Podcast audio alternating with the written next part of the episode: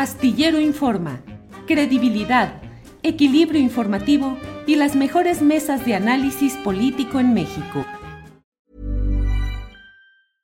Cool fact a crocodile can't stick out its tongue. Also, you can get health insurance for a month or just under a year in some states. United Healthcare short term insurance plans, underwritten by Golden Rule Insurance Company, offer flexible, budget friendly coverage for you. Learn more at uh1.com. Hey, it's Ryan Reynolds, and I'm here with Keith, co star of my upcoming film, If, only in theaters, May 17th. Do you want to tell people the big news?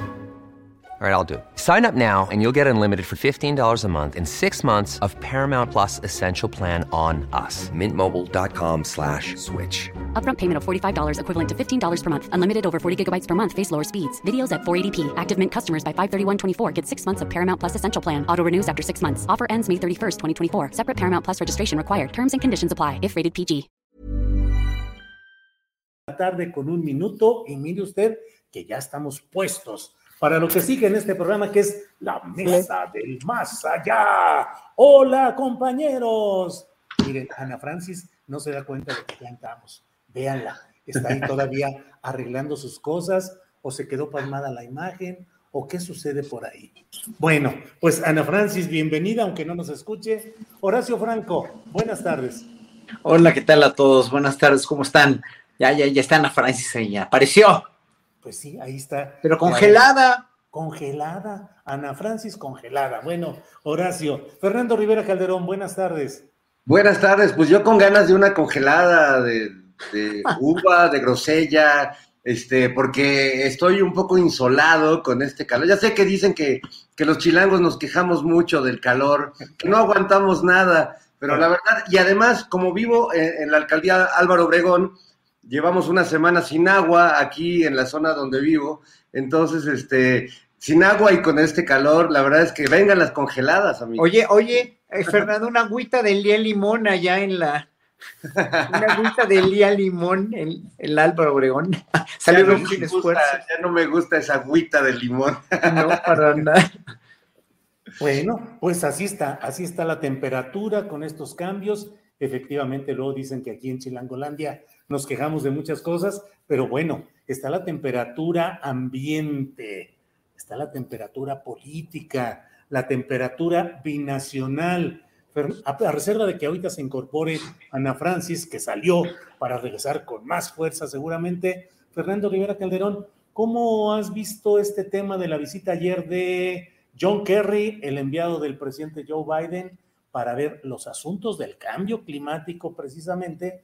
Y él dice que le autorizaron o que se va a instalar un equipo para vigilar lo que se haga en México respecto a la reforma eléctrica. El presidente de la República dice que no, que no solo no se aceptó ni se podría aceptar y que él escuchó esta propuesta, pero se quedó callado. Fernando Rivera, ¿tú cuántas veces te has quedado callado ante alguna propuesta que no te gusta? Pues pocas, la verdad pocas, porque eh, es, un, es un defecto eh, a veces funciona como virtud, pero mi mamá dice que, tengo una boquita que es imposible callarme.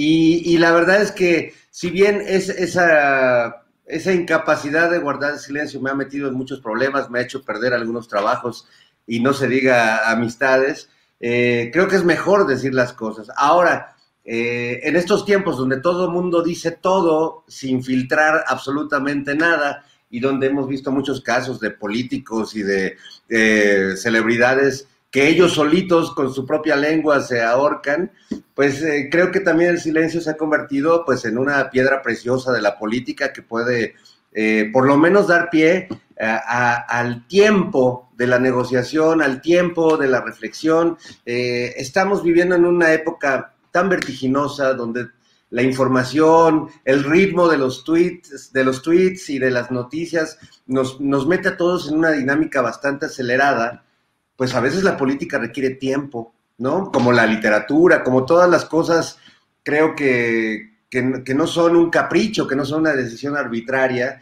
pues requieren tiempo para mesurar ideas. Entonces creo que en este caso el silencio, pues espero que le sirva eh, al señor Kerry para, para pensar que pues el interlocutor ha cambiado que, y que, bueno, pues no, no necesitamos un vigilante, ¿no? En todo caso, pues el, el, quien, quien tiene que vigilar si en México se hacen o no bien las cosas, pues somos los mexicanos, ¿no? Y, quienes vamos a evaluar, pues seremos nosotros en, las elecciones y pues yo creo que este papel de, Estados Unidos del viejo policía y el, y el hermano en teoría mayor, aunque no lo es en términos históricos de México, pues este creo que ya no va, les ha costado trabajo entenderlo, pero como dice el presidente López Obrador, pues creo que ahí va, es tan persuasivo el presidente y más que nada tan repetitivo en sus planteamientos que creo que pues tarde o temprano les tendrá que caer el 20 a, estas autoridades de Estados Unidos que evidentemente pues llegan con un discurso de que van a cuidar el ambiente y la ecología y en realidad lo único que cuidan siempre son sus intereses económicos y eso sí lo tenemos clarísimo de, históricamente. Fernando, gracias. Eh, Horacio Franco, ¿tú te quedas callado o le entras directo a la respuesta? Fíjate que ahorita, reflexionando lo que decía Fernando, yo de colegas que hacen lo mismo, o sea, que se dedican a la música o que hacen algo similar a lo que yo hago, no nomás de tocar, sino de cantar o de dirigir, si no tengo algo bueno que decir de alguien, de, de algún colega, mejor no digo nada. Prefiero quedarme callado pero ya de cosas que me atañen socialmente, no profesionalmente ni personalmente, sino socialmente, sí en un momento dado pues tengo que soltar cosas, ¿no? Tengo que decir de lo que no estoy de acuerdo, como el video que acabo de sacar hace poquito, que hace medio viralizó en, en este, que me, me lo, me, me, lo pidió, me lo pidió la asociación de la exdiputada Ángel, Ángela, este, Ángela Huerta. Huerta eh, para, sí, para, para manifestarme como una contramanifestación, que fíjate, curiosamente me habían pedido una también, eh, pero ya nunca se hizo nada de la semana pasada. Esta semana hice este video donde digo que donde empiezo diciendo que pues a mí nadie me dice qué decir, ¿no? Ni, ni me da un guion de decir nada. Yo todo lo que digo lo digo desde mi ronco pecho, ¿no? Y como mi pecho no es bodega en la cuestión social y política, y pongo la, la cuestión social antes, ¿eh? porque yo opinar de política, o sea, si opino aquí, opino con Serrano, opino con Edesma, pero prefiero más bien decir que mi opinión es meramente social porque soy parte de la sociedad y soy un ciudadano y no soy un político y nunca lo seré.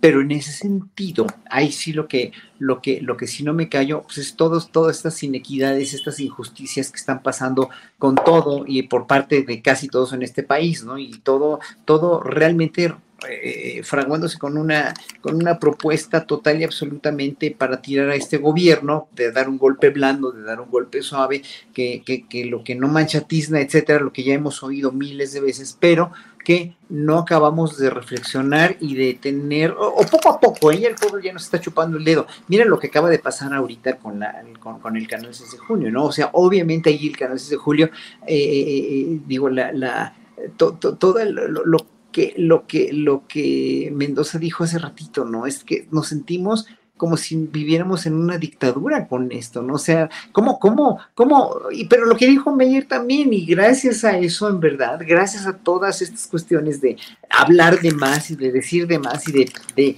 de estar jodiendo, perdón la palabra, pero estar jodiendo de más, pues la gente cada vez amamos más al INE y amamos más al PAN y los queremos y, los vamos a empoderar el sexenio siguiente con todo lo que están haciendo, ¿no? Evidentemente están cavando su propia tumba porque con todo esto le están dando a López Obrador verdaderamente mucho más aprobación y mucho, de veras, mucho más apoyo porque en verdad todas estas cuestiones con las que están propugnando, por las que están propugnando y haciendo son verdaderamente ridículas y caen verdaderamente ya en, en berrinches que a ver de dónde le sacan que a quién, ¿no? Horacio, gracias. Fernando, ah, bueno, ya está. Ya llegó. Ya está Ana Francis. Olis, ¿cómo estás, Ana Francis? Bien, feliz de verles, amigos. Oye, ¿qué te embargaron el internet o la computadora o qué? No, es que eh, ajá, es que tengo un modem aquí en la oficina, pero estaban en la oficina enfrente, entonces no se conectaba. Le dije, ah", Pero además, no sé si escuchen, no se va a lograr escuchar, pero los danzantes están danzando aquí porque estoy, estoy en el zócalo. Y entonces, ahorita todo el tiempo voy a estar así porque el ritmo se pone chingón. Está bien. Así como de fondo. No sé por qué dijiste danzantes y se me antojó un mezcal, pero no, no me hagan caso, amigos. Yo a mí me dicen ese tipo de cosas y mi nostalgia étnica me hace ponerme a danzar ahí, efectivamente. Bueno, Ana Francis, mm, estamos hablando de, de bueno, eh, como punto de referencia, la reunión ayer de John Kerry eh, con el presidente de la República y sus equipos, y que luego Kerry dijo que se había, se iba a instalar un equipo de trabajo y que el presidente eh, López Obrador dijo que eh, él se había quedado callado ante la propuesta de hacer ese tipo de trabajo. Y entonces estamos hablando de esta misma pregunta que ahora te hago a ti, Ana Francis. ¿Tú te has quedado callada muchas, pocas veces? ¿Prefieres quedarte callada o prefieres enfrentar cosas que no te parecen? No, depende. Es decir, hay veces que es mucho más útil quedarse callada justamente para exhibir lo que la gente es. ¿No? Ahorita justo en el Congreso de la Ciudad de México he aprendido que muchas veces es mucho mejor quedarnos callados. O sea, es mucho mejor para mí quedarme callada porque pues ahora sí que solitos se dejan ir como, ¿no? Este, y eh, se dejan ir como hilo de media y entonces pues así funciona. Tú lo sabrás, yo, yo te he observado, Julio, que tú eres un ser, un ser humano mañoso y un buen periodista por mañoso. Como riaja, le empiezas a platicar, a platicar y solita la gente va escupiendo quién es, ¿no? Y, eh, y eso es muy interesante. Entonces, un poco funciona, un poco funciona lo mismo para mí y eso he aprendido. Fíjate que ese fue un aprendizaje feminista, a la, porque siempre me tocó ser como la cuota de género en un montón de mesas de discusión de teatro y así. Pues fui como de las, no era como, ay, China, hay que invitar a una mujer, tráiganse a Ana Francis. Entonces, funcionaba muy bien ahí justamente, pues dejar que hablen y hablen y hablen y hablen y hablen. Y al final, bolas, ¿no? Entonces, y es una técnica del presidente, pero buenísima, pues, ¿no? Porque, porque, porque además queda claro, y eso también lo comentó esta mañana en la mañana, queda claro que había unas ciertas filtraciones este, eh, eh, de ciertas expectativas de la reunión, porque el Reforma saca una primera plana como de vinieron a cagotear al presidente, y pues lo que declara el presidente esta mañana es radicalmente distinto. Y lo que sacan las distintas primeras planas, pues va teniendo sus tonalidades. Eh, ahora, creo, supongo, que va a haber, eh, ¿cómo se llama? Mesas de trabajo con la Secretaría de Economía, yo creo, con la Secretaría, en, en, términos como del Tratado de Libre Comercio y de, ¿no? Como de ver entonces si ahora entendíamos A, cómo entendemos B, pero pues muy bien lo dijo el presidente, imaginen, como en este momento que dijo, imagínense que yo vaya a Estados Unidos y les diga, oigan, este, voy a intervenir en cómo están ustedes viendo sus cosas y sus leyes y sus, pues no. Es decir, una vez que se resuelva el asunto de la reforma energética, eh, evidentemente esperamos que se resuelva a favor de México, y sin ningún tipo de problema legal con nadie, ¿no? Con nadie, este, con que no falte a ninguna cosa en el Tratado de Libre Comercio. Y ahí es donde vendrán las mesas de trabajo, ¿no? A partir de allá. Claro. Gracias, Ana Francis. Eh, Fernando Rivera Calderón eh, dio a conocer su tercer informe el grupo interdisciplinario de expertos independientes y entre otras cosas dio a conocer pues eso que para mí ha sido muy impactante, toda la serie de maniobras que se hicieron en la anterior administración encabezada por Enrique Peña Nieto y en las que habría responsabilidad pues de las entidades en ese momento jefaturadas por el famoso general Salvador Cienfuegos en la Defensa Nacional y el secretario de la Marina en aquel tiempo Vidal Francisco Soberón Sanz. Eh, y también el hecho que a mí me impactó mucho de que los secretarios actuales de la Defensa Nacional y de la Marina no hubiesen entregado oportunamente la información que el presidente por decreto ordenó que entregaran desde su llegada al poder y que hasta el año pasado, en abril de 2021, empezaron a dosificar y a entregar, que aún no está ni siquiera toda entregada. Pero, Fernando, toda esa información y lo que impacta a la nación, a las instituciones. ¿Qué opinas de todo ello, Fernando? Ah, pues me, me, parece terrible y desconcertante. De entrada, las preguntas que uno se formula al saber la cantidad de información de temas eh, terriblemente sensibles, dolorosos, donde hay cientos de familias eh, buscando o decenas de madres y padres y hermanos y hermanas buscando tratando de saber qué pasó con sus seres queridos y que esta información sí exista y que sí la tengan y que estén deliberando en los sótanos del poder, si cuándo es el momento o no. A mí sí me, la pregunta se hizo en la mañanera y creo que el presidente se fue por otro lado de por qué hasta ahora, por qué pasaron tanto, tantos años, ¿no? Para que eh, la Marina diera a conocer esto. Eh, que ya digo, ya no, no es que no sorprenda que toda esta información pues nunca se haya conocido en la investigación este, histórica de Murillo Karam, pero sí sorprende que llegue hasta este momento, eh, que llegue a través de, este grupo del KIEI, que no es, o sea, que no es necesariamente quienes lo están investigando, las autoridades de México, el papel, la, la, manera tan paulatina y difícil en que se ha reconocido el papel tanto del ejército como de la marina. Me recuerdo antes de que Temoris Greco y todo su equipo presentaran el documental Mirar Morir, eh, simplemente inferir o, pensar que, el ejército tuvo conocimiento de lo que pasó en Iguala, eh, no, pues que eso era imposible, no sé qué, y, se documentó, y se documentó que un general eh, o, un militar estuvo y vio a los muchachos y les dijo por, por andar de cabrones les va a pasar esto, es decir, hemos sido como sociedad, ya no digamos los, los, padres de, estos jóvenes, hemos ido descubriendo las pistas de una manera muy infame, que nos muestra lo, difícil que es que, que, exista justicia en este país, las resistencias que hay internamente, incluso en un régimen distinto al, que organizó toda esta gran mentira histórica. Entonces a mí me, me, me sigue indignando, me sigue dando mucha tristeza, eh, me desconcierta toda esa información que puede seguir ahora en manos del ejército. El ejército, ¿cuánta información no tendrá, este, Julio, Ana, Horacio? ¿Cuánta información no la están guardando por cuidar la, la institución, por cuidar...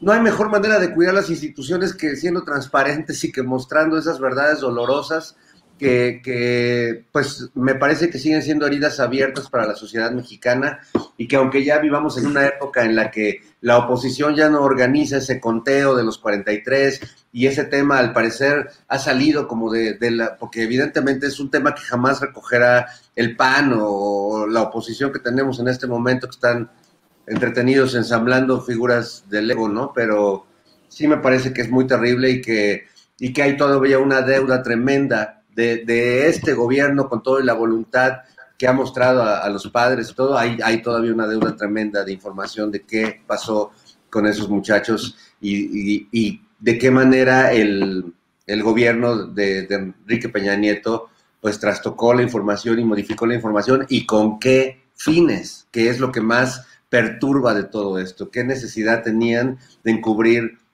esta masacre infame. Gracias, Fernando. Horacio, ¿qué opinas sobre este tema? Eh, en lo general, bueno, lo que preocupa, creo yo, pues es sobre todo la, eh, pues ese encubrimiento, esa maquinación institucional de órganos importantes del Estado mexicano para deformar la información disponible, para ocultarla y crear esa nefasta, infame, presunta verdad histórica que desde luego pues es una gran mentira, en una confabulación de intereses mediáticos con opinantes, con periodistas, que entonces y todavía ahora siguen defendiendo la vigencia de esa versión de Murillo Karam.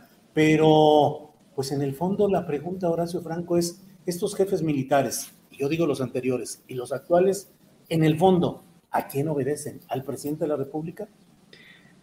Mira, los usos y costumbres del ejército y de la marina no van a cambiar a, corto plazo, y corto plazo son tres años y medio, que es lo que lleva Andrés Manuel en la presidencia, o sea, no van a cambiar tan fácil y tan rápido como para decir que ya todo se volvió transparente, bueno y los usos y costumbres cambiaron, ¿no? Digo, eh, yo siempre he tenido mucha curiosidad de ver lo que piensa el secretario de la Defensa o el secretario de Marina si hubiera, o sea, de los trans que puede haber en el ejército, de los transgéneros que puede haber en el ejército, de los gays declarados que puede haber en el ejército, de las lesbianas declaradas, y ver qué, qué trato les dan, ¿no? En primer lugar, socialmente hablando, número uno. Número dos, ya políticamente hablando, ya dentro del protocolo de, de conducta del ejército, de las leyes del ejército y de la marina, evidentemente esto no va a cambiar tanto porque venían con unos usos y costumbres muy cerrados y también muy leales a quien fuera el presidente, ¿no? Pero hoy que todo cambió, que el presidente es otro y que el presidente tiene otro tipo de pensamiento y otro tipo de procederes y otro tipo de, visión de los derechos humanos, eh, obviamente aquí eh, se les vino a mecer mucho toda la cuestión de procedimientos, me imagino, pero eh, no va a ser fácil este, quitarse esa opacidad, esa cuestión del ejército de Andrés Manuel. No, no se las quiere, estoy seguro que no se las va a cortar de tajo porque entonces se le voltearían hacia él, o sea, se volcarían, volcarían su rencor o su, eh, lo, que, lo que digo, el, el posible, pues, las posibles represalias hacia el gobierno del presidente y eso no le conviene ni al país ni a nadie, pero tampoco se pueden ir con la oposición porque saben que tampoco vale la pena y muchos de los, de los eh, soldados, de los militares del ejército están con López Obrador, están con un cambio porque ellos son gente de a pie, porque son gente del pueblo, porque son indígenas, porque necesitaron entrar al ejército por, por, por, por, por cuestiones económicas o por cuestiones de perspectivas de vida, por cuestiones de... Y está muy bien, o sea, el ejército va a seguir siendo benemérito en muchas cosas, pero va a tener, como todas las eh, partes de la sociedad mexicana, como todos los rubros de la sociedad mexicana, va a estar permeado por la corrupción desde hace mucho. Están permeadas de corrupción las empresas, están permeadas de corrupción la, educación, las escuelas, están permeadas de corrupción todas las instituciones en México, todas, secretaría por secretaría, este, eh, eh, sector por sector, todos los sectores están permeados de corrupción. Entonces, eso no se va a solucionar en tres años o no se va a solucionar ni en pero están sentando un precedente. Ahora, ¿cuál es el precedente que tenían del sexenio pasado? Pues que todo era un cochinero absoluto de tapar y tapar y tapar y tapar y sin fuegos, etcétera, etcétera. Y hoy por hoy, pues el secretario actual de la defensa tiene eh, en un momento dado que ir poco a poco, pero yo creo que también le cuesta mucho trabajo por su misma por sus mismos usos de costumbres, tratar de desenmarañar o de, empezar a limpiar todo ese entramado tan corrupto y tan, sí, más bien corrupto en las, en, las cúpulas, ¿no? Pero también en un momento dado tan, tan servil a la, a la corrupción que fue, o al, o al, encubrimiento más bien que fue el ejército, no la corrupción, porque yo preferiría mil veces, o sea, prefiero mil veces que todo, eh, que, los proyectos estén en manos de ingenieros militares como el Tren Maya o el aeropuerto Felipe Ángeles, que, que estén en, manos de, gente muy corrupta o que hubieran estado en manos, imagínense, de la policía eh, federal, ¿no? De la federal que, que era tan corrupta pero obviamente eso va a necesitar tiempo, o sea, necesitamos entender por qué Andrés Manuel, porque aquí también hay una, una usuaria que está diciendo que por qué Andrés Manuel no corre a, a, este, a Gers Manero, sí, pero es que la cuestión es que Andrés Manuel no puede, no puede tampoco en un momento dado dárselas o, darse esos, esos privilegios o esas cuestiones eh, eh, de, ser un poco más ejecutivo como quisiéramos que fuera el gobierno. Yo sí quisiera que, que, hubiera un poco más de mano dura en contra de un fiscal que no ha hecho nada, obviamente, ¿no? Pero Andrés Manuel no lo puede hacer porque si de por sí ya lo tachan de ser un dictador y redento, pues ahora van a decir que es un Hitler, ¿no? Ya lo han dicho, pero van a decir que, es un Hitler y bueno, la oposición siempre aprovecha todo, pero no es lo que digan, sino lo que se haga y cómo va evolucionando la sociedad y cómo van evolucionando las secretarías y las instituciones a partir de un presidente que tiene una cabeza un poco más lúcida, pero que no creo que sea todopoderoso, de ninguna manera. Gracias, Horacio. Ana Francis, pues está el tema de el empoderamiento militar. Estos militares hoy tienen más poder que nunca, tienen negocios, tienen dinero, tienen administración, tienen una presencia pública amplísima. ¿Qué tanto ese poder está condicionando el desarrollo del proceso democrático? ¿Y qué tanto esos militares han tenido siempre como rehén al poder civil? Pues ese es justamente, a ver, yo quisiera poner este ejemplo. Em, vamos a suponer, Julio, que a ti el día de mañana te hablan y te dicen, Julio, tu vida acaba de cambiar, a partir de mañana vas a dirigir este periódico o este medio. Son 300 empleados, ¿no? Tenemos un problemón porque está corruptísimo, todo mundo nos roba, quién sabe qué, cuánto se vende, en fin, todo es una broma. Y tú eres la persona ideal y vas. Tienes toda la libertad. Entonces, pues ¿por dónde empiezas y qué haces primero?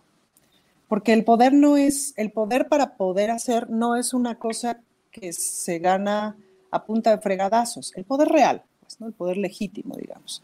Entonces, o sea, un poquito como a partir de este ejercicio de imaginación y a partir de aquella reunión que tuvo Andrés Manuel un mes antes de tomar posesión como presidente con el ejército, a partir de la cual empezó a cambiar todo su discurso y, eh, de desmilitarización y cambió todo el plan y la creación de la Guardia Nacional y todo este asunto, ha venido habiendo una especie como de, siento yo, como de, de, de toma de los hilos de confianza y de toma de los hilos del poder, no solamente del, del ejército, sino de un montón de instituciones. Y lo mismo ha ido pasando con muchos secretarios y secretarias de Estado, es decir, em, van tomando los hilos del poder y se va generando hacia el interior una cierta democratización, la que el propio proceso interno de sindicatos, la que el propio proceso interno de secretarías, etcétera, van pudiendo lograrse. Em, el ejército no cambia de un día para otro tendría que ir cambiando de a poco. Em, ¿Es necesario un ejército? Pues en este modelo de, país que tenemos hasta ahorita, sí. A mí me gustaría pensar en un país que no se necesitaran ejércitos y en un mundo en que no hubiera ejércitos. Pero por lo pronto es este ejército.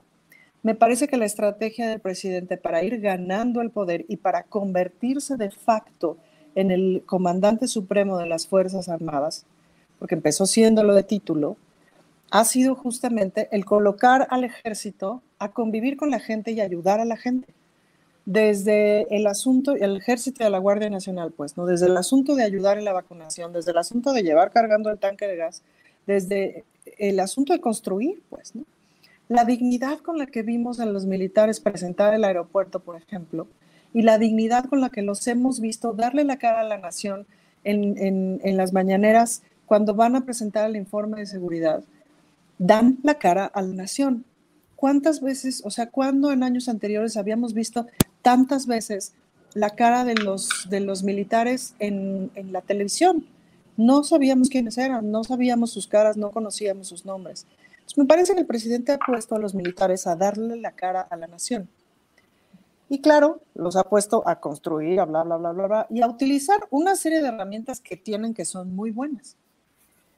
Y ha como repetido y repetido, que los ha quitado de reprimir. Eso no es del todo, es decir, eh, eso no ocurre de la noche a la mañana, pues. Entonces, pero es ese ejército, el que es ese ejército eh, que forma parte del Estado, que desapareció a los 43 estudiantes, y eso no lo podemos olvidar. Pero tampoco podemos hablar de que el ejército antes era malo y ahora es bueno, porque las cosas no son así, sería ridículo pensar eso. Y quienes tienen responsabilidad de ese entonces, aunque hayan detenido los, eh, los actos horrorosos que se acostumbraban en ese momento, pues tendrían que hacerle frente a la justicia y tendríamos que tener toda esa información. Ahora, si el presidente decretó desde el día uno, les tienen que dar la información, este, el ejército y la marina tienen que soltar toda la información y la han ido soltando, pues es un claro ejemplo de que el poder del presidente no es absoluto, el poder de ningún presidente es absoluto, y que se van haciendo como los equilibrios. Pues, em, de los poderes que ha ido ganando el presidente, que nos ha ido contando, es justamente el quitarle el poder a los empresarios corruptos, quitarle el poder a los medios corruptos. E ¿Crees que le ha quitado el poder a los empresarios corruptos? No lo sé pero sin duda que lo he intentado, pero... De lo que llevamos hasta ahorita, me parece que, sí, Me parece que sí, porque se ha desmarcado de mucho del poder político. Ever catch yourself eating the same flavorless dinner three days in a row? Dreaming of something better? Well, HelloFresh is your guilt-free dream come true, baby. It's me, Kiki Palmer. Let's wake up those taste buds with hot, juicy pecan-crusted chicken or garlic butter shrimp scampi. Mm. Hello Fresh. Stop dreaming of all the delicious possibilities and dig in at HelloFresh.com. Let's get this dinner party started.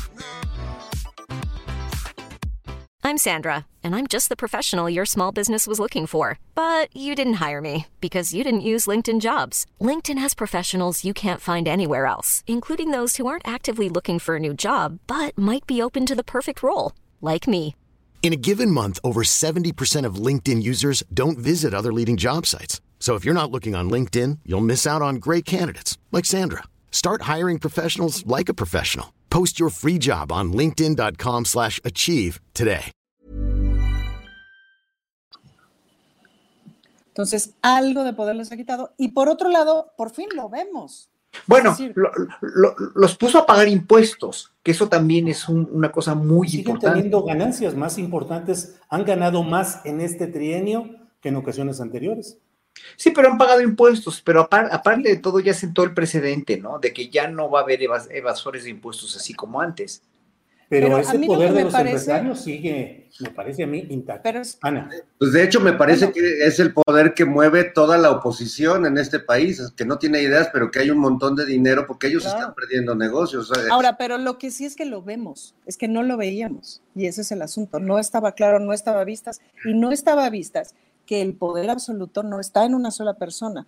Que el poder, que el poder tendría que estar repartido en los poderes en los que tendría que estar repartido, no en este, no en, no en, en donde está repartido en este momento. Me parece que estamos transitando hacia eso. Esa es la apuesta de la el poder de los medios, ¿creen que ha sido abatido, que ha sido realmente No. disminuido de los medios Disminuido. convencionales? No. Disminuido sí me parece.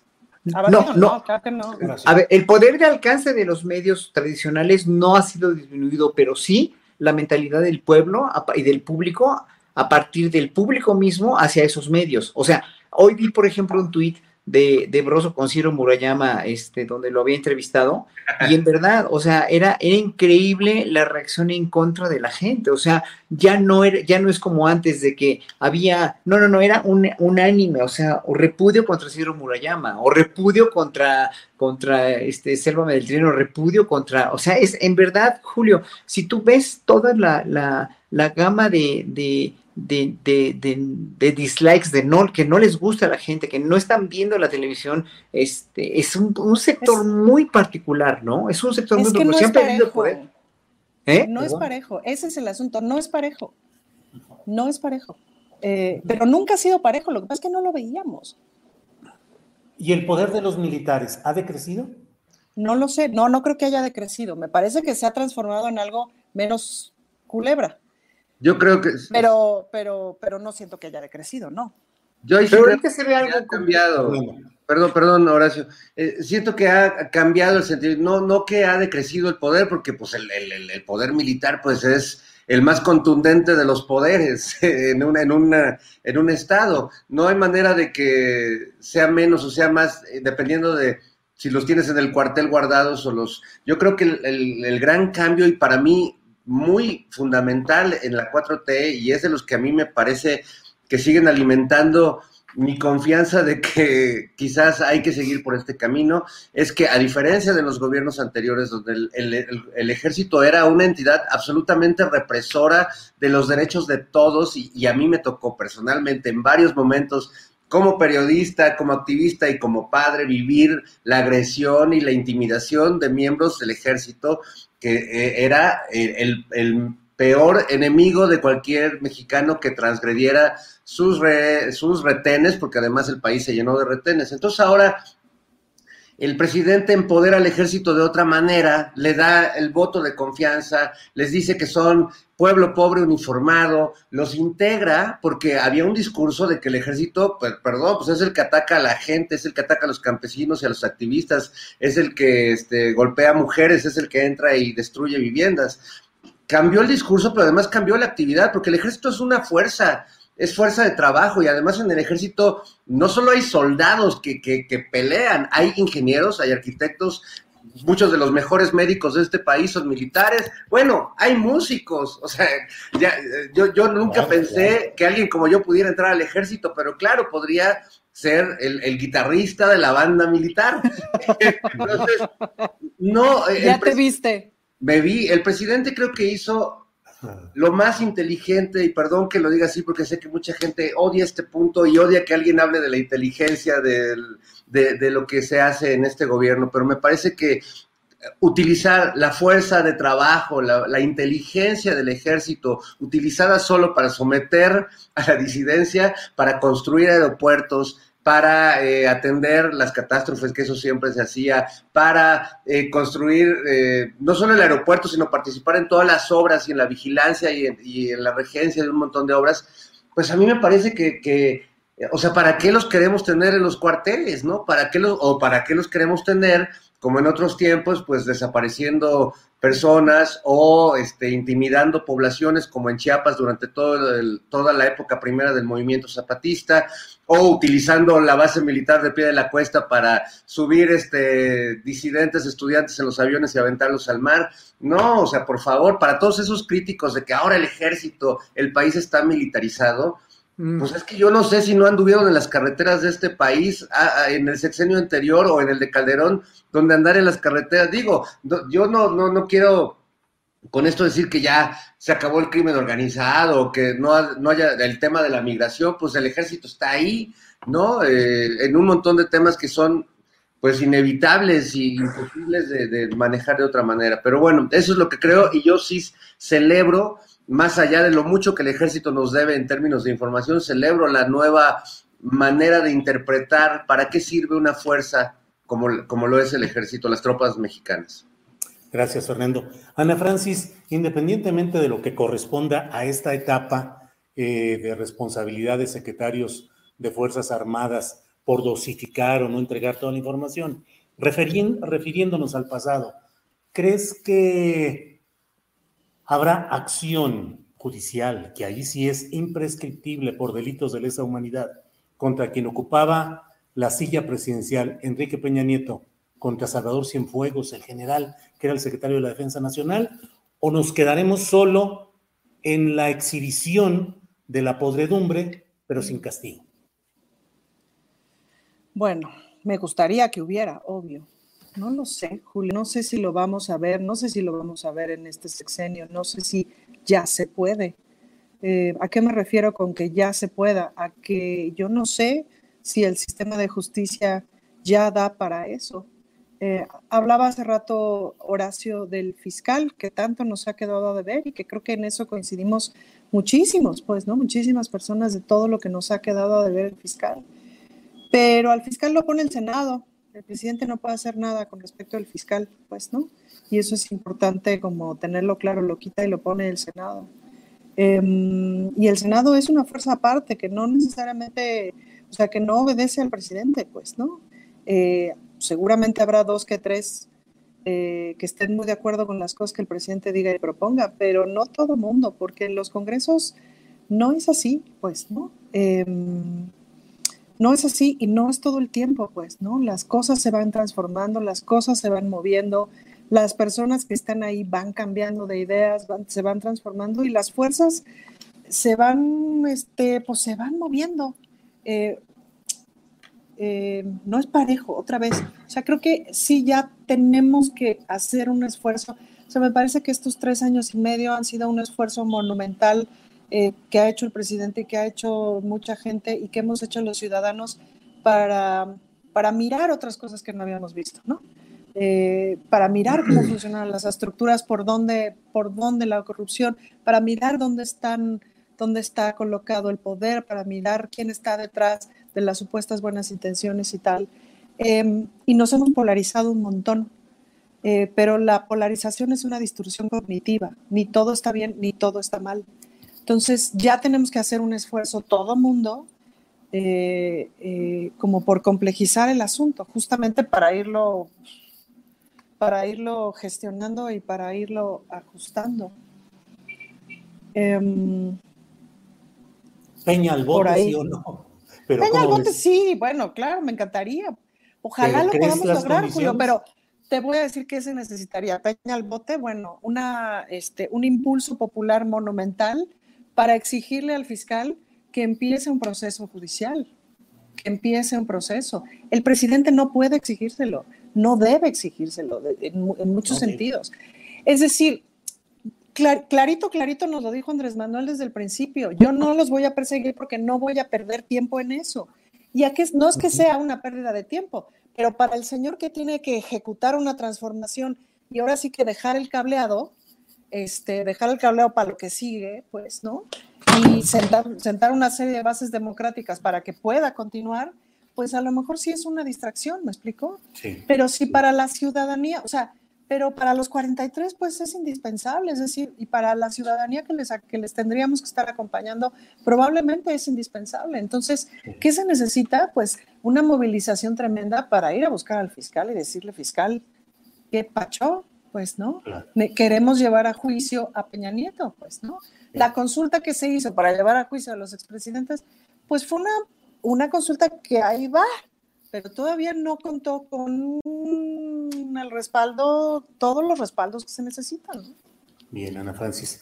Eh, Horacio Franco, yo he escrito que hacer algo visible y difundirlo no es hacer justicia y que en ocasiones estamos llenos, no en ocasiones, eh, diariamente estamos llenos de denuncias de corrupción escandalosa, una putrefacción, y se nos dicen los casos, los nombres y los hechos, pero hasta donde yo veo, no hay hechos de justicia contra la inmensa mayoría de esos responsables. Eh, lo aterrizo al caso concreto, Peña Nieto, Salvador Cienfuegos. ¿Crees que deba haber justicia, que se puede hacer justicia o que será una asignatura pendiente que quede? yo creo que si no se cambia el fiscal, sí, sí, sí va a ser una asignatura pendiente. Eso es ya per se, porque si en tres años y medio no ha hecho algo con tantas evidencias, tampoco lo va a hacer en, todo lo que le queda, ¿no? Eh, además, la Fiscalía es una entidad también muy, con mucha polarización, de la misma que hablaba Ana Francis, ¿no? Pero ahí está muy polarizada la cuestión de quién estaba con Peña Nieto, quiénes son los que están, eh, los, los, que están este, trabajando ahora, que estaban en el gobierno de Peña Nieto, y quiénes fueron de García Luna, etcétera, etcétera, y quiénes son de la nueva oleada, ¿no? Y entonces con e, eso, con una con una fiscalía pues cuasi acéfala. Yo, yo la llamaría una fiscalía cuasi acéfala, porque si el señor se dedicó a fustigar a su exfamilia o familia a la familia de su, de su hermano y a, darle importancia a este caso y no a darle más importancia a otros casos, que sí ha tenido dos que tres así momentos de son fuegos fatuos, según yo, pero pues no tiene una línea, o sea, si tuviera una línea de conducta de, veras de tratar de enmendar o de hacer justicia, eh, eh, a un mediano plazo, porque ya de tres años y medio es mediano, ya no es corto plazo, ¿no? Entonces, no, no, no estoy hablando de los quinazos ni de, ni, de los funcionarios anteriores, ¿no? Él mismo ni los oye ni Robles tampoco, ¿no? Pero, pero ya de casos mucho más específicos, como el que mencionaste tú, como Peña Nieto con Cienfuegos, obviamente ahí, ahí sí no va a haber nada de, o sea, no hay esperanzas de que haya una, un, este, un cumplimiento de la justicia, y menos aún con un sistema judicial verdaderamente tan viciado, tan corrupto, y aún con tan pocas esperanzas de salir adelante. O sea, sí estamos, muy, estamos como ciudadanos, sí estamos muy inermes, y sí falta una reforma judicial, y falta una reforma fiscal también, porque aquí hay un usuario que desde hace mucho nos pide que hablemos de una reforma fiscal, y una reforma, este, y una reforma eh, pues todas las reformas que, que, están anunciando, bueno, la reforma eléctrica, que ya espero que venga, la reforma energética, bla, bla, bla, una reforma judicial urge, una reforma electoral súper urge. Pero bueno, pues esto va caminando porque es un elefante reumático nada más, ¿no? Bien, Horacio, gracias. Eh, Fernando Rivera Calderón, em, las expectativas van entrando ya al terreno de la competencia electoral y en ese terreno, pues tradicionalmente eh, la posibilidad de arreglos con fuerzas partidistas, y bueno, Ana Francis de eso sabe muy bien cómo son las peleas internas en el Congreso y, lo que se da ahí, pues eh, va resultando más difícil sacar adelante nuevas eh, propuestas. El presidente está diciendo que va a empujar una reforma política y electoral que considera, entre otras cosas, desaparición de los plurinominales y un nuevo diseño del aparato electoral. Eh, Fernando Rivera, ¿podrá salir adelante? ¿Qué elementos, qué te gustaría a ti que hubiera en una reforma electoral y que permitiera una manera distinta de que los mexicanos fuéramos a las urnas? Híjole, Julio, Yo, yo pongo de legislador casi. Yo la verdad, este, soy más partidario de una reforma mental del pueblo mexicano, porque creo que podemos cambiar la- la- las reglas de, de la manera en la que elegimos a nuestros representantes.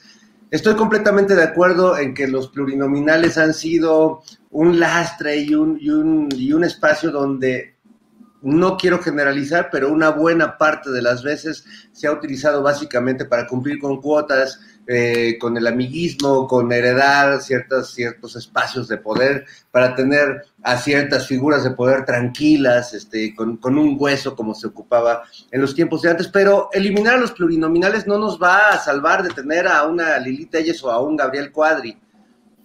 Eh, entonces, eh, ¿será suficiente la reforma electoral? ¿Será suficiente que reformemos las bases de, las instituciones o, de los procedimientos del Estado cuando como sociedad seguimos esperando como que los, los viejos mecanismos de antes? Pues creo que mm, va, va a ser muy difícil. A, a mí la verdad es que no hay día que no deje de sorprenderme el papel. Por lo, eh, empecé citando a Lili Telles y a Cuadri, pero son dos ejemplos de una nueva camada política de no políticos que son estridentes, que son grotescos, que son violentos, que son eh, personajes y que además a la hora de votar no van o se hacen, se hacen este, los oxisos o Se hernian. o que les duelen siete hernias.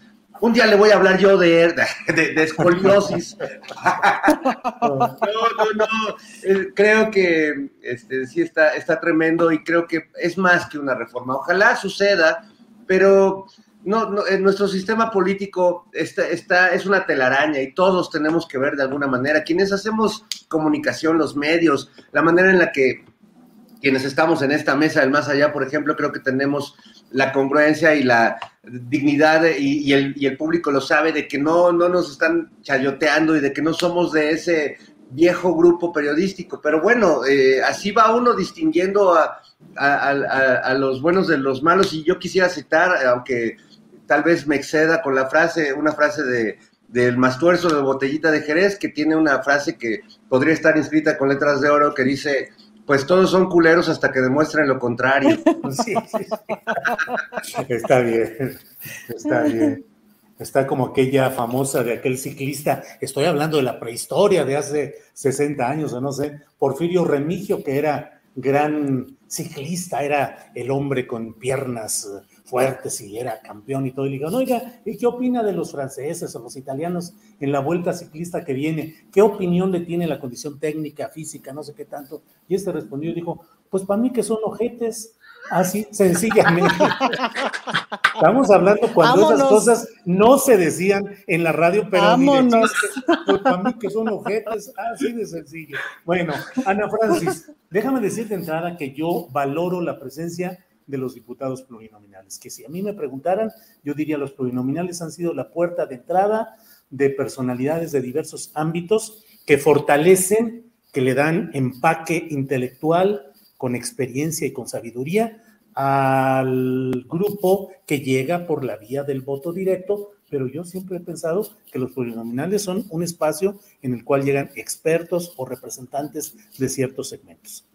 Tú, como diputada, como conocedora de lo que pasa en un congreso, ¿qué Como crees que diputada debe- plurinominal, además. Como diputada plurinominal, así es. Eh, ¿Qué Mira. crees que deba? Sí, de la reforma que en general. de los políticos. Sí, Sí. sí, sí, adelante. adelante. Te voy a decir qué cosas creo que deberían pasar. Me parece que, que podrían estar o no los plurinominales, que el punto no es ese, pero sí tendrían que estar garantizados ciertos espacios de representación. Es decir, espacios de representación para personas de la diversidad, la mitad de espacios de representación para mujeres, espacios de representación, este, distintos espacios de representación ciudadana que se vayan ganando. No sé cómo se podría solucionar eso sin los plurinominales, pues, ¿no? Este, pero seguramente se podría. A mí me hubiera encantado hacer campaña, por ejemplo, pues, ¿no? Y no la pude hacer. Eh, y, esa conexión con el territorio me parece que es muy necesaria. Am, te, te voy a decir qué cosas creo que se deberían de reformar. Por ejemplo, ahí sí visto la distancia porque no conozco. El Congreso Federal me parece que son un montón, pues, ¿no? Y que es muy difícil que las cosas av- avancen porque se tienen que poner de acuerdo entre demasiada gente y entonces eso alenta las cosas. No sé si, se, no sé si tendrían que ser menos literal por un asunto de practicidad, pues, ¿no? Una práctica, por ejemplo, una práctica parlamentaria que se pierde muchísimo tiempo es tú metes iniciativas e iniciativas e iniciativas, ¿no? Ahora sí que por, por docena, este, pero sabiendo que no necesariamente van a funcionar, sabiendo que no necesariamente, ¿me explico? Sino nomás para, pues, así, como para que vean que estás trabajando. Y esas iniciativas van a una comisión. Y esa comisión, pues, son una serie de personas técnicas que las trabajan. Me explico y que aunque se rechace, aunque se deseche, pues tienen que darle un ratito de trabajo, etcétera. Todos esos tiempos de todas esas personas, me explico, me parecen un desperdicio. Es decir, que no hay como esta conciencia de voy a presentar una iniciativa que ya cabildeé, que ya, no, que ya consulté con la sociedad civil, que no, y que ya la volví a pensar a ver si era a ver si es necesario, ¿no? Y que ya consulté a ver si la gente la necesita o no, etcétera. Y entonces presentaríamos muchísimas menos, este, menos instrumentos legislativos desde de los que presentamos si tuviéramos, o sea, si no tuviéramos como esta cosa de, de, hacer como que trabajamos. Eh, esa es una cosa que estorba mucho. Por ejemplo, otra cosa que creo que valdría mucho la pena es la fiscalización. A los diputados y diputadas nos dan una lana para gastar en territorio, pues, ¿no? Y sí creo que cada quien tiene que decidir cómo, en qué, qué cosas hace en territorio, porque cada territorio es distinto.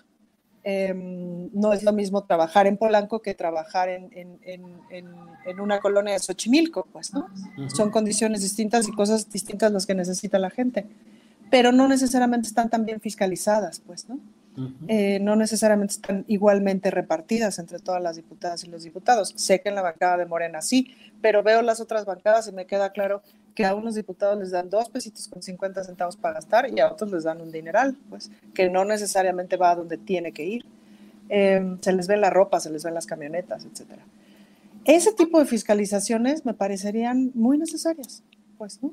Más allá de si plurinominales o no, cuidar la representación. Sí, creo que todo el mundo debería hacer pantalla, este, campaña, pero sí cuidar la, la representatividad de toda la población.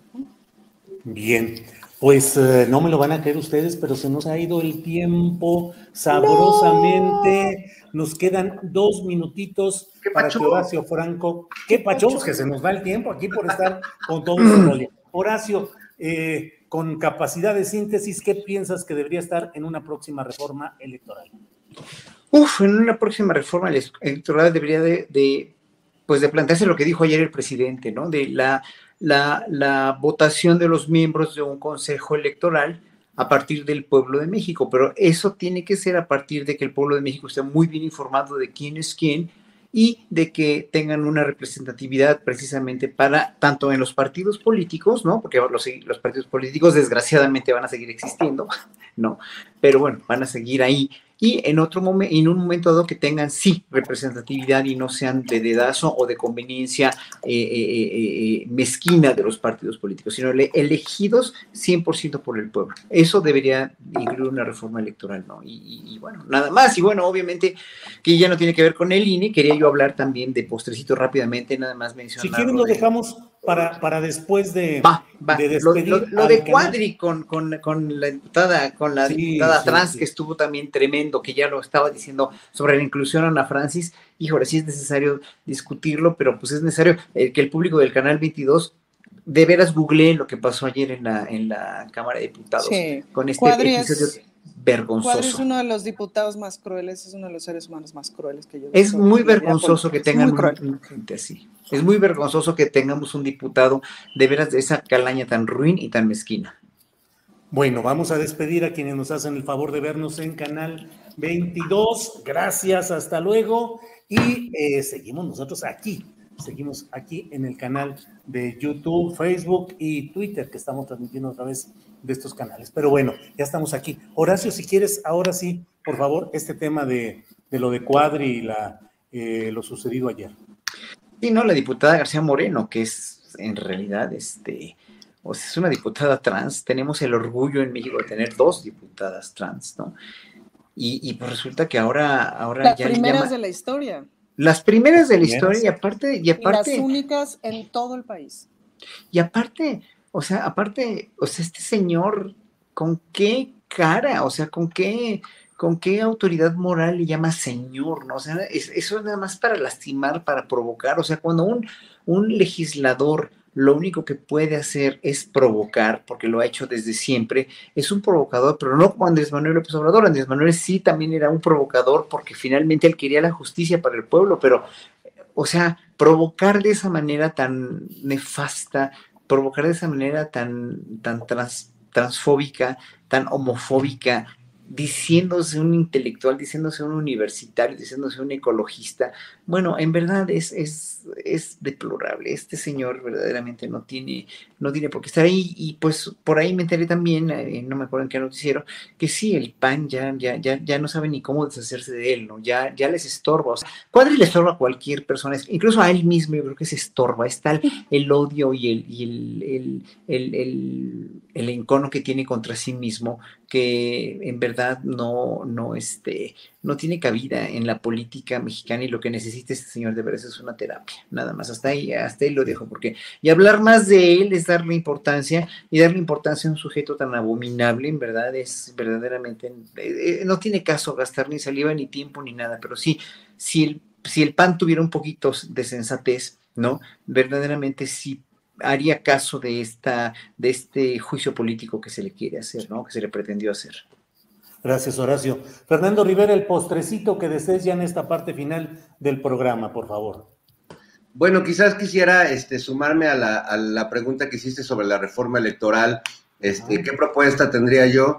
Y yo creo que ya es tiempo de que el INE se vuelva una institución como, pues realmente congruente a, a sus ideales y que más que pedir la salida de Lorenzo y de Ciro Murayama, yo más bien pediría que se queden y que se incluya a Broso, a Carlos Loret, este, a Lili Telles, o sea, que se vuelva el, el PINE, eh, o el empine, ¿no? Como, como quieran este, entenderlo. Pero podría ser ya el partido del Instituto Nacional Electoral y creo que esa, esa reforma sí me gusta, Matarile, Muy bien. El Yo ya me niego, Julio. Me niego, ¿Eh? a estar me niego a estar compartiendo programa con este señor tan baboso. ¿Por qué, Ana Francis? No le entras al, porque me pone de buenas. Pero, pero bien que, Bien que te sientas con, con, Cuadri en el Congreso, querido. Yo no, no, no, no. Ándale, Ana Francis. No, yo estoy, yo estoy en el local, fíjate.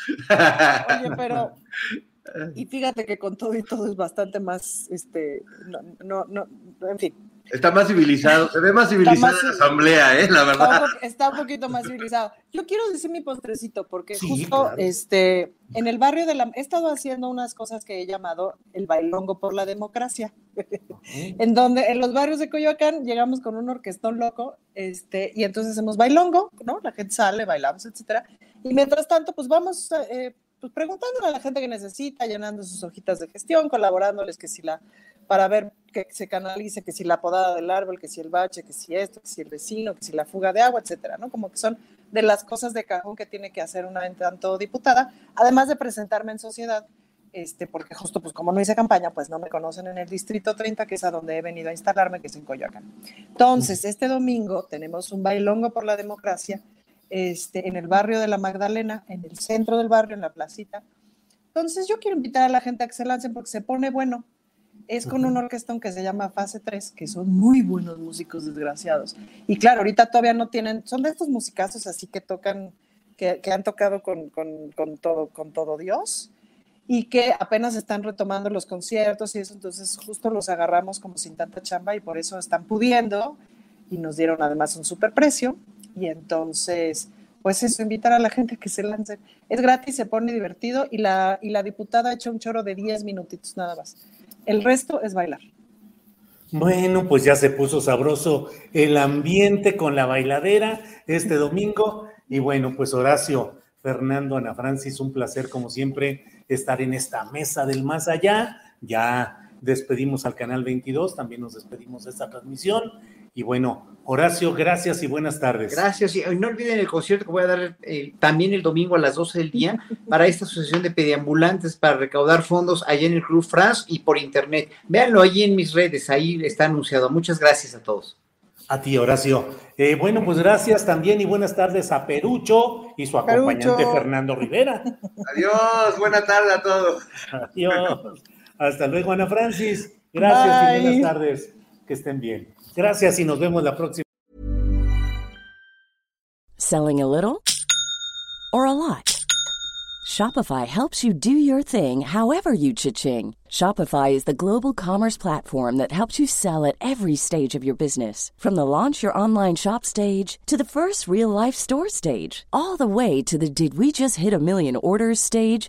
Shopify is there to help you grow. Shopify helps you turn browsers into buyers with the internet's best converting checkout. 36% better on average compared to other leading commerce platforms because businesses that grow grow with Shopify. Get a $1 per month trial period at shopify.com/work. slash work. shopify.com/work. slash work. Hold up. What was that? Boring. No flavor. That was as bad as those leftovers you ate all week. Kiki Palmer here, and it's time to say hello to something fresh and guilt-free. Hello Fresh. Jazz up dinner with pecan-crusted chicken or garlic butter shrimp scampi. Now that's music to my mouth. Hello Fresh. Let's get this dinner party started. Discover all the delicious possibilities at hellofresh.com.